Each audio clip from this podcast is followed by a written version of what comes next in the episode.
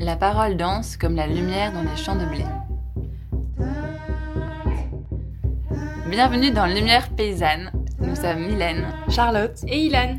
Trois femmes animées par le vivant.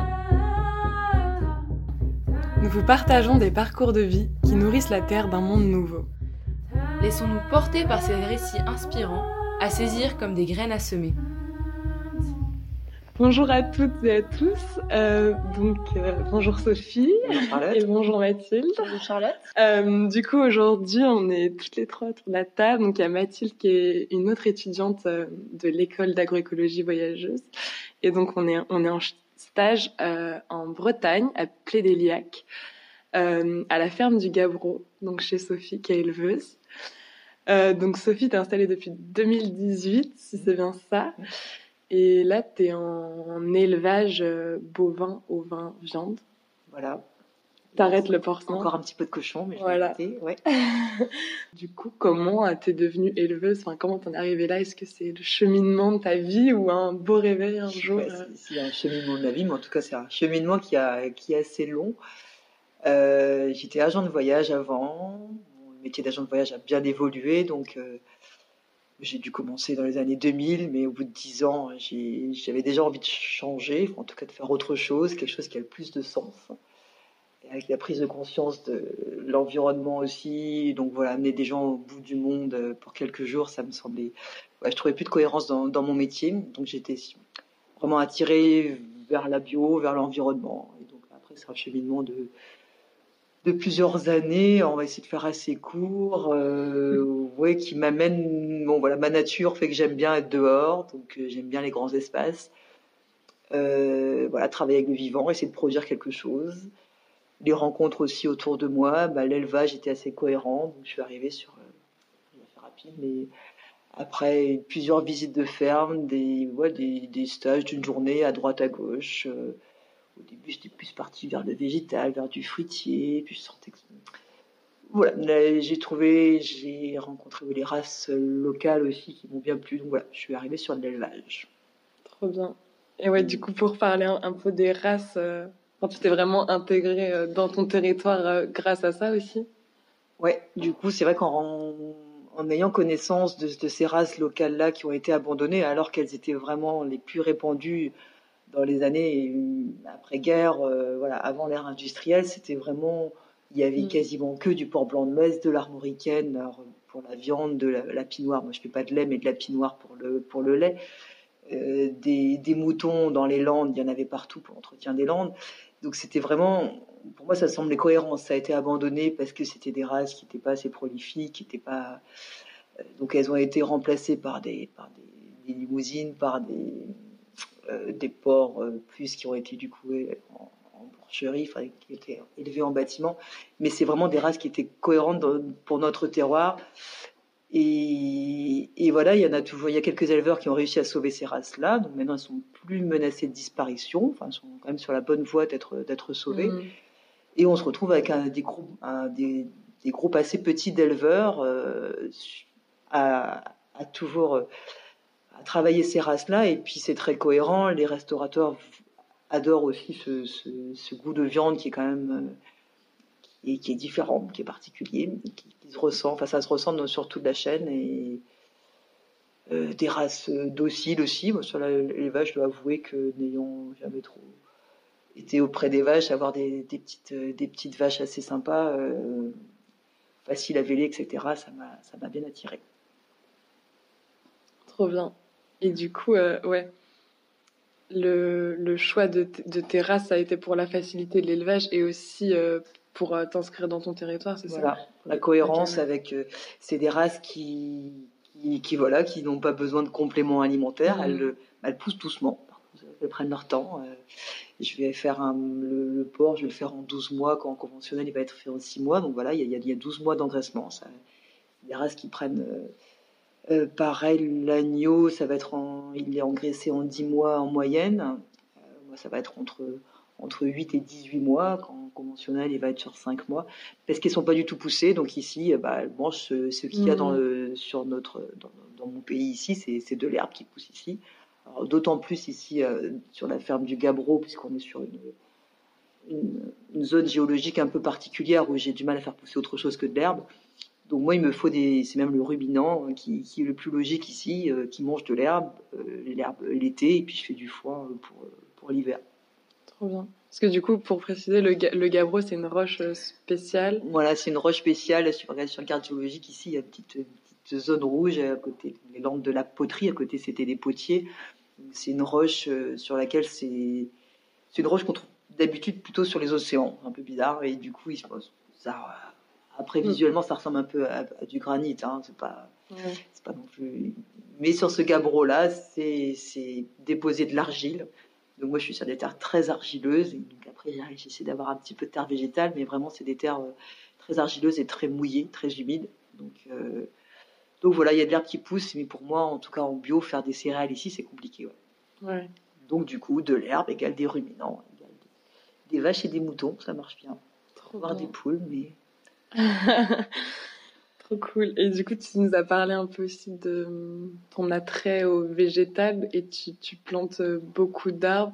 Et pour toi, c'est quoi un peu les, la, la, symbiose qui se fait entre les animaux et les arbres Comment toi, tu peux trouver ton compte euh, là-dedans?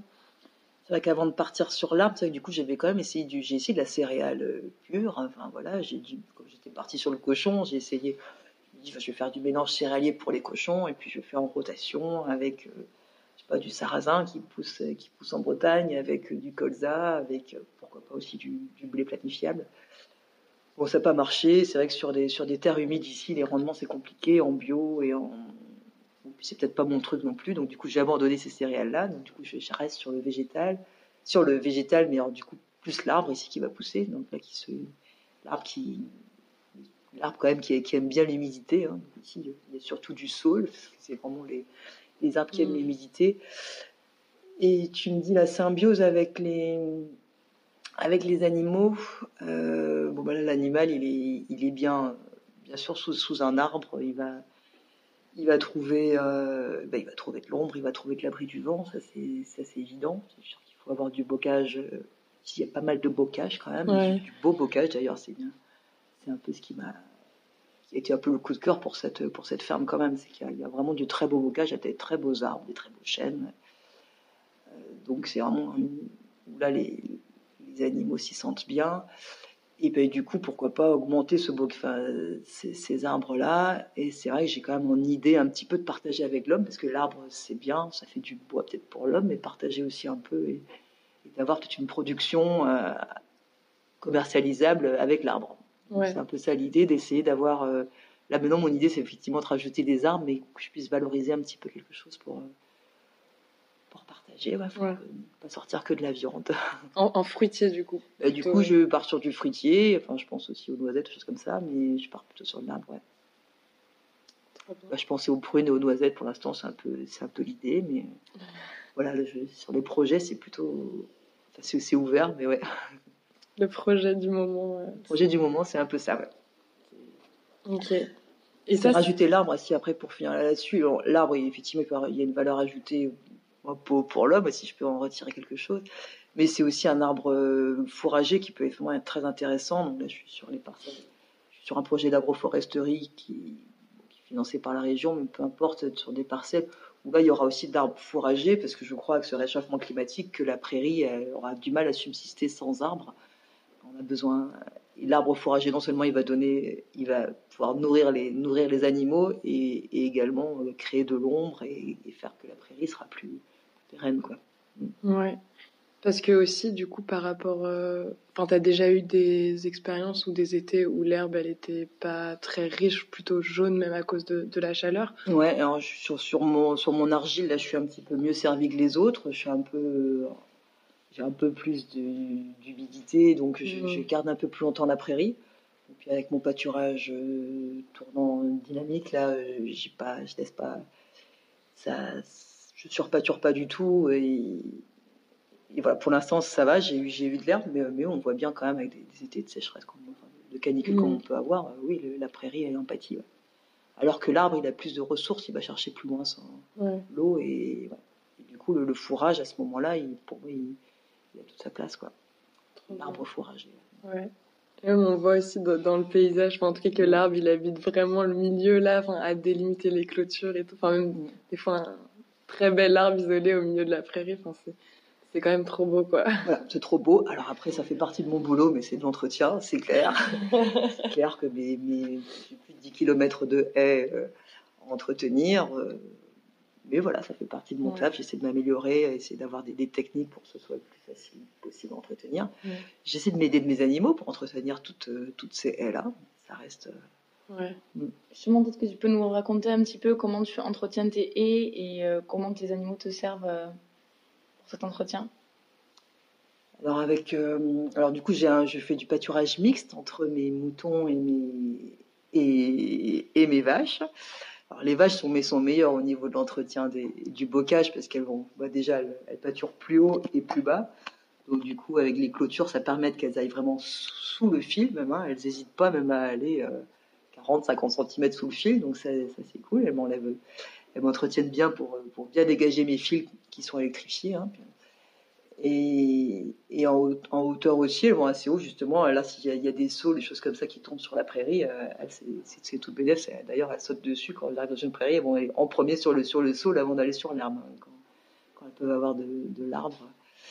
Donc euh, voilà, donc les, les vaches mettent pour entretien des bordures. Les moutons, quand je mets les trois fils bas, euh, oui, ils vont tout pâturer, mais ils, vont, ils entretiennent quand même moins bien que, les vaches.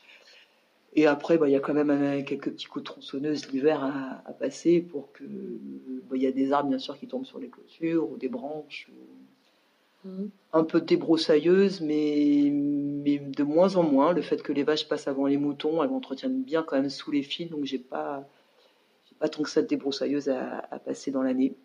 Mais voilà, après, il y a il y a un entretien, euh, d'ailleurs, c'est même euh, financé par des, mesures environnementales, des entretiens vraiment du bocage où il faut parfois élaguer un peu, il faut, il faut couper, il faut recéper, voilà, il faut, faut aérer un peu tout, les, tous ces, toutes ces haies tout autour des champs. Mm. Donc voilà, il y a un peu d'entretien qui se fait plutôt l'hiver, mais il y, a, quand même un peu de bois à faire l'hiver. Et euh, ce qui est ce qui est intéressant à remarquer dans ton système, c'est que malgré euh, toutes les haies et tous les bosquets qui se retrouvent sur ta ferme, tu plantes toi aussi des lignes euh, d'arbres euh, en plus. Bah oui, mais mes prairies, pourtant, par rapport à la moyenne, elles sont. On calculait tout à l'heure, ça faisait 1 hectare 5 mes parcelles. Donc elles font entre 1 et 3 hectares. C'est pas des très grandes parcelles, mais il y a, euh, ai certaines que j'appelle plein soleil, il y a encore, euh, il y a encore de la place pour d'autres arbres. Donc, du coup, je me dis qu'il faut, pour améliorer encore la biodiversité, améliorer ce lieu, il, faut, il y a encore moyen de replanter des arbres. Donc, mm. plutôt, du coup, en intraparcellaire. Bon, autour de mes parcelles, là, je pense que c'est, voilà, j'ai fait le tour, mais les arbres, les très beaux arbres, là, je pense que j'ai plus besoin de, de clôturer. Et intraparcellaire, il y a, il y a moyen encore de faire des choses. Mm. Donc là, je suis sur un projet d'agroforesterie où je vais planter des, arbres tous les 5 mètres. C'est des parcelles qui sont un petit peu loin de la ferme et pouvoir, euh, les moutons pourront pâturer euh, un peu comme les pré-vergers qu'on avait avant, là où il y avait des pommiers partout, les, les animaux ils allaient pâturer dessous. Hein. Donc là, je suis sur un projet, ça c'est plus pour des parcelles éloignées. Et puis bah, tout à l'heure, on parlait aussi ensemble, bah, pourquoi pas, de faire des projets de, de lignes d'arbres ou de pourquoi pas y rajouter des légumes, des choses comme ça. Voilà, essayer de faire une cohérence entre le, le pâturage quand même et puis, voir comment on peut en tirer en fonction de mon temps de travail aussi. Mais, voilà, ça se, se réfléchit, c'est intéressant. Trop bien. Parce que tu, tu, me disais quand même que c'est beaucoup de temps et de travail, mais c'est aussi euh, une part de tes revenus, du coup, avec euh, la PAC, du coup, les haies et l'entretien de, de celle-ci, quoi. Euh, alors ouais, c'est vrai que sur la PAC, ils ont fait un, là il y a une mesure euh, environnementale sur, euh, je me suis, j'ai engagé 1600 mètres de haies sur 5 mmh. ans, donc sur 5 ans, j'ai eu, j'ai tout un plan de, un plan de gestion de ces haies là où justement là on m'a dit bon ben voilà sur ce linéaire il va falloir que tu que tu es là, que tu enlèves les gros arbres, tu, on éclaircit, on recèpe les, les saules notamment qui poussent énormément ici avec mes terres humides voilà, on, les coupe vraiment, en recépage, euh, et, ça, ça repousse tout de suite. Voilà, là, il y a, un mhm. accompagnement là-dessus. Effectivement, je gagne un peu d'argent là-dessus. Bon, c'est pas. j'en dépense plus. Et puis, c'est de l'énergie quand même. Après, c'est plutôt une conviction que j'ai. Et... Mm. Mais c'est vrai qu'on accompagne. Ouais. Parce que du, du, coup, le fait que tu aies choisi aussi des, des races rustiques, tu as moins de productivité euh, par, par, rapport à ton élevage euh, allaitant. Enfin, Ouais. Et est-ce que l'arbre, ce serait aussi un, complément de revenu euh, dans cette idée-là euh, D'amélioration de la Hum, ferme ou pas forcément Ouais, c'est plutôt amélioration de la ferme parce Ouais. que le l'arbre plus de revenus, bah si je dis bah, là je, je vois un petit peu l'avenir, je vois un petit peu comment notre notre climat évolue et que je me dis Mm. qu'on a je vais manquer d'herbe en, en fourrage et l'arbre l'arbre pourra euh, peut-être remplacer le fourrage euh, pour les animaux. Bon, après, Ouais. euh, Ok. Comment tu vois un peu l'évolution de ta ferme dans les 5 ou 10 prochaines années? Euh, Quels sont tes nouveaux projets, tes nouvelles envies, les choses que tu as faites jusqu'à présent? Et est-ce que tu as envie de reproduire? Est-ce que tu as envie d'arrêter ou de continuer?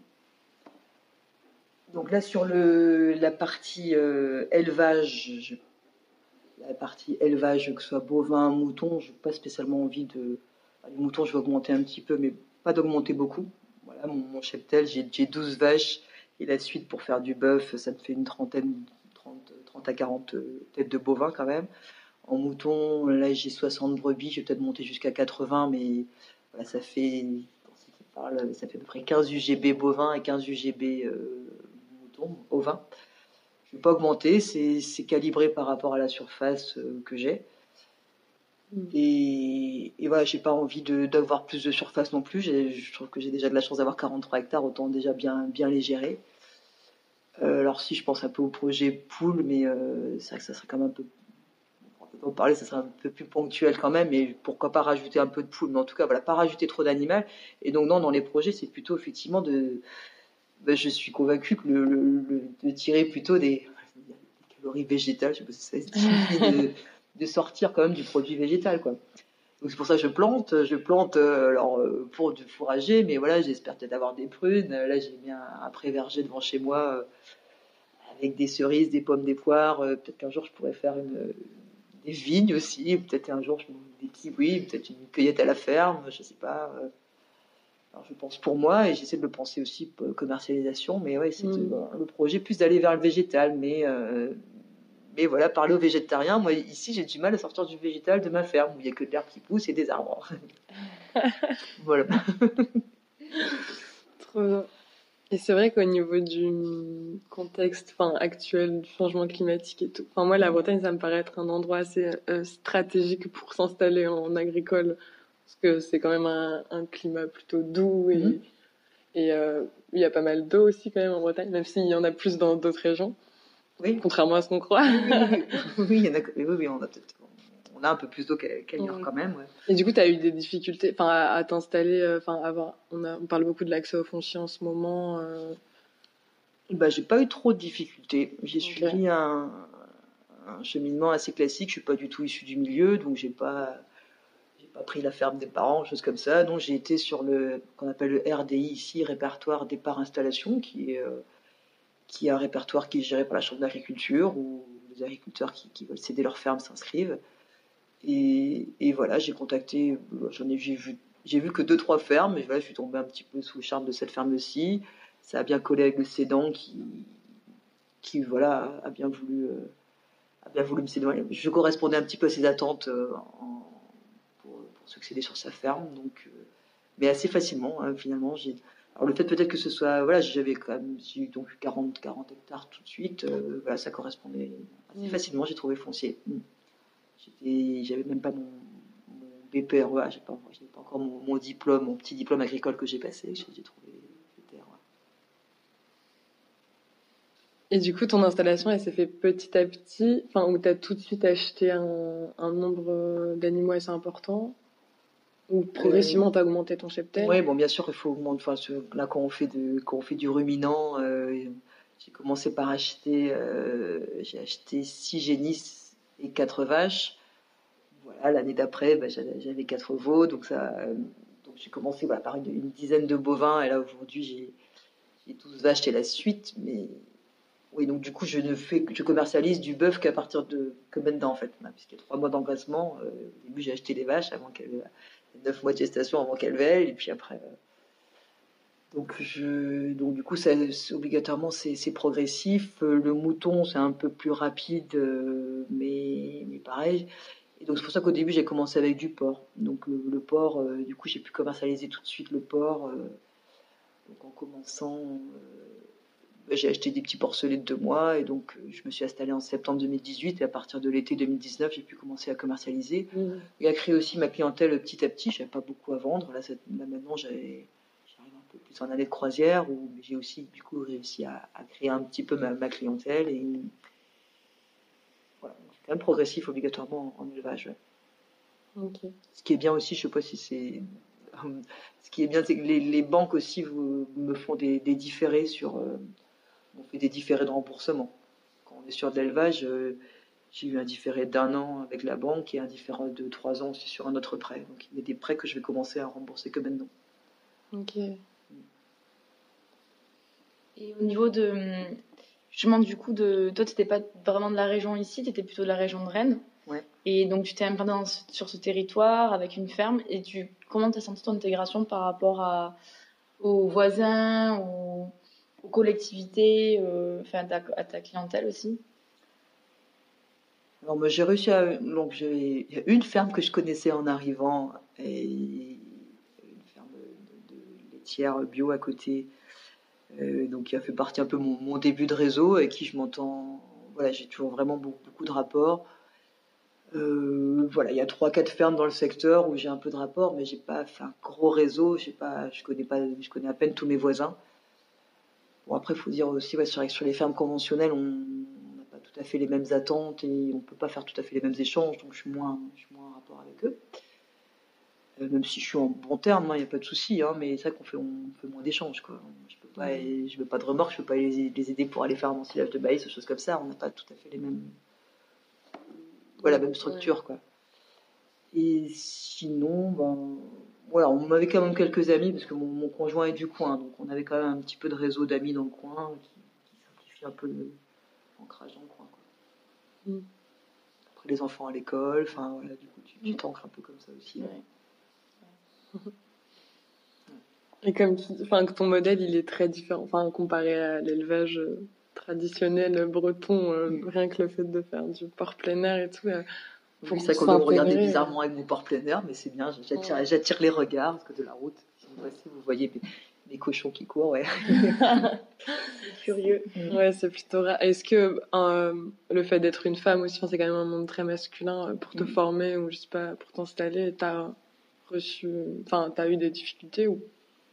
Ouais, c'est un peu plus dur quand même. C'est vrai qu'il y a des, il y a des, faut prendre un peu de recul parfois sur certaines, euh, sur certaines choses quand on est une femme. Euh, le conseil que j'aurais à donner, c'est bah, nous-mêmes, faut essayer qu'on, ait confiance en nous et qu'on on peut y arriver tout aussi bien euh, que, ces messieurs. voilà, parfois on a peut-être un peu moins de force physique, mais il n'y a pas que ça. On sait aussi bien que conduire un tracteur. Enfin, même si on est sur parfois des choses assez lourdes.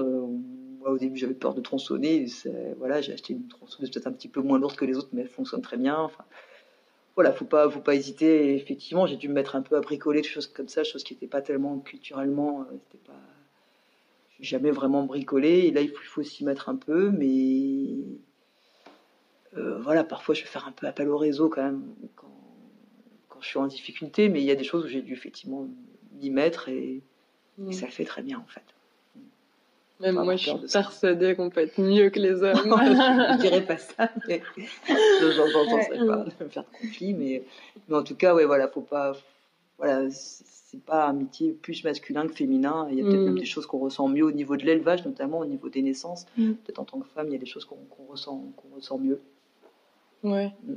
Peut-être aussi, ouais, le fait d'être une femme, euh, ta sensibilité et ta, place dans le troupeau, elle est autre euh, qu'un homme. Enfin, je, je sais pas. Moi, je me mets à la place de mes brebis et de mes vaches. Effectivement, au moment des naissances, je comprends très, bon, très bien ce qu'elles, euh, où elles en sont, ce qu'elles endurent. Et les, jours d'après, voilà, après avoir fait trois enfants, oui, on sait, ça, on ressent un peu mieux, ouais. Mais, mm. Un homme aussi doit pouvoir ressentir les choses quand même, faut pas exagérer.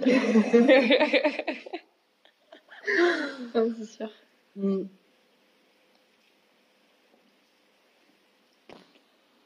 Du coup, pour finir, euh, je te posais une dernière question. Le podcast, il s'appelle Lumière paysanne.